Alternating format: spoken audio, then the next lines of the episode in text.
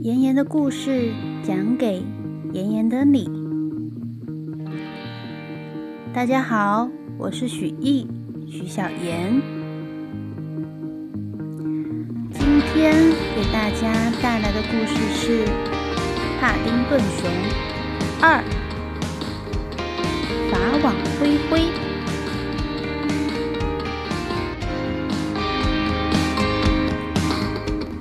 在昨天。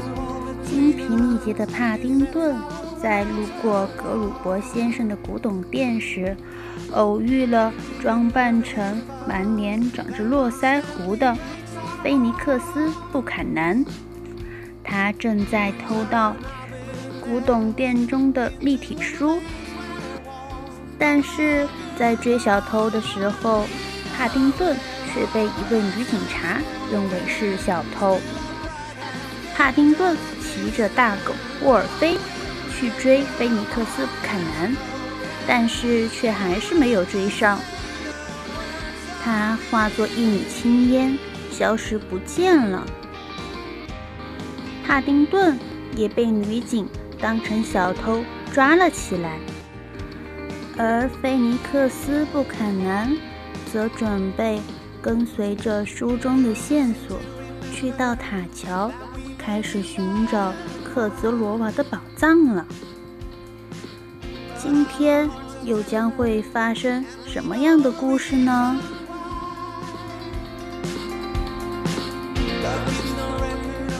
第八章，法网恢恢。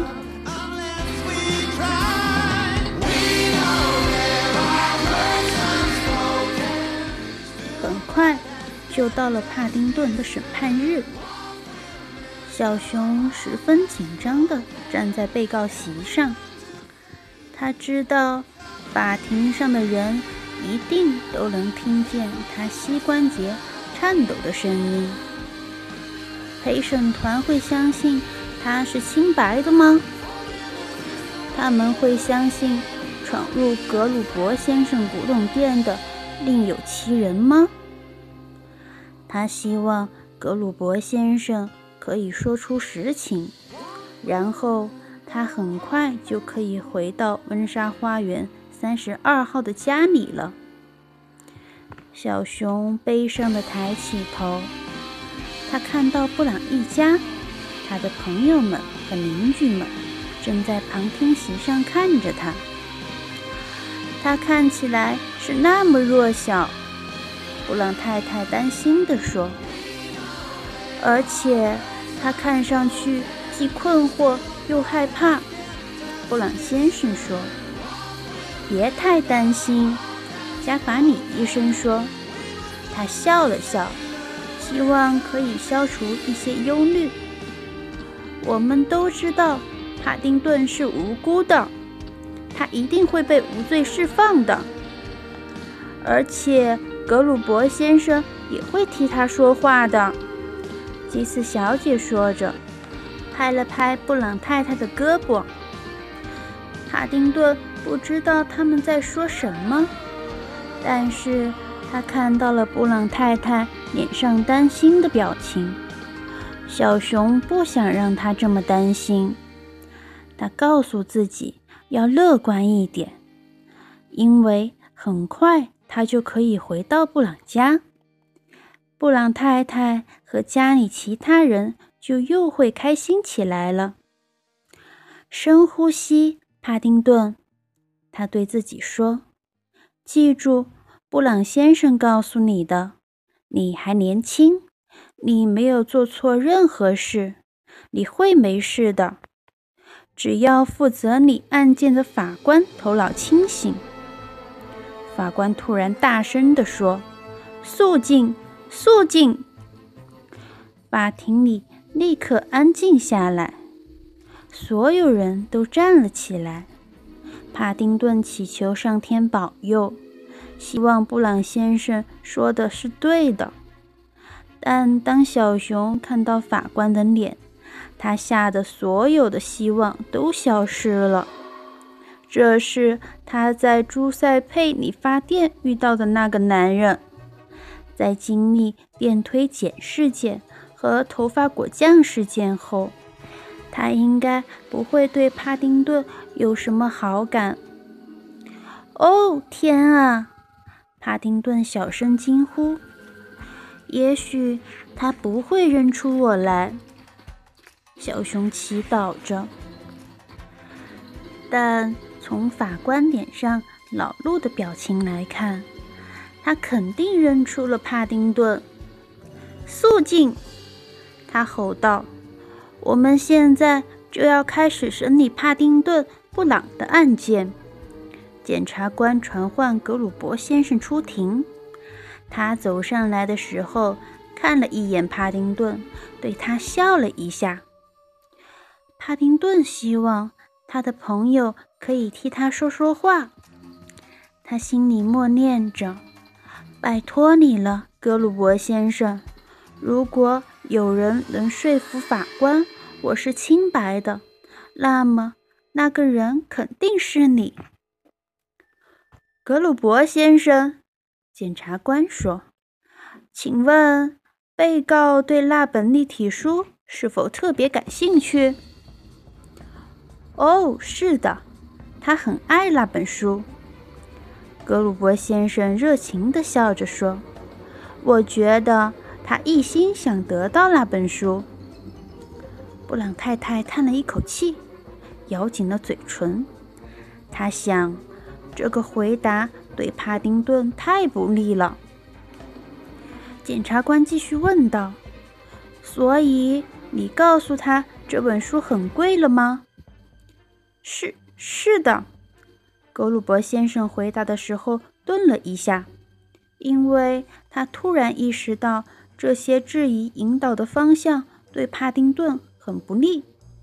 接着他说：“但是帕丁顿为了买这本书一直在挣钱，我根本不相信帕丁顿·布朗会抢劫我的店。”布朗先生。紧紧握着他妻子的手，布朗太太给了他一个勇敢的微笑。格鲁伯先生的证词对帕丁顿的案子十分有帮助。下一个出庭的是一位鉴定调查员。我们在这些地方找到了爪印。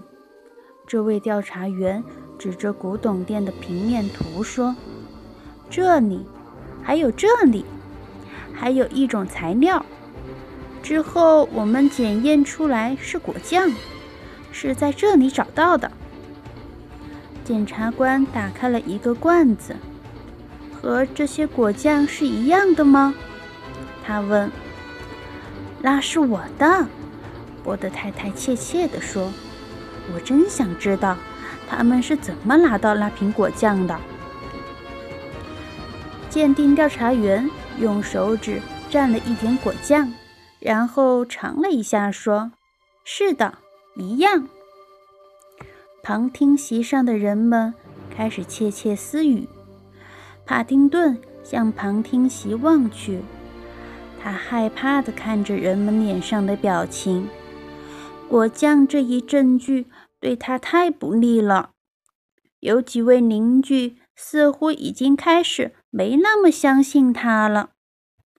最后，菲尼克斯·布坎南被传唤出庭。帕丁顿稍微松了一口气。布坎南先生是一位友善的邻居，他在游乐场开幕那天对帕丁顿十分友善。他一定会说服陪审团，让他们觉得是抓错了熊。演员站在法庭上，朝陪审团笑了一下。他享受着成为全场焦点的感觉。有些人认出菲尼克斯后，发出了咯咯的笑声，还用手捂着嘴，小声地交头接耳。书记员让大家肃静。菲尼克斯·布坎南，他说：“你可以发誓。”所有的证词绝无虚言，全部属实吗？我发誓。菲尼克斯用一种超级严肃的口气说：“如果我的证词作假，我就不得好死。”接着，他朝旁听席狡黠的一笑，说：“监狱可不是闹着玩的地方，我可是知道，毕竟我在悲惨世界中度过了三年。”法庭中突然爆发了一阵笑声。菲尼克斯知道，他已经成功的把大家争取到他这一方了。原告辩护律师站起来询问菲尼克斯：“布坎南先生，你和被告住在同一条街上，是吗？”“是的。”菲尼克斯说。检察官点了点头。“你是那晚？”整个事件的目击证人，是的。菲尼克斯再次郑重而庄严地回答：“那晚我一直没睡，然后突然听到街上有一阵骚动。我走到我的奖杯陈列室，那是一间很大的屋子，可以看到报刊亭。”他一边说。一边环顾四周，看着众人的反应，没有人回应。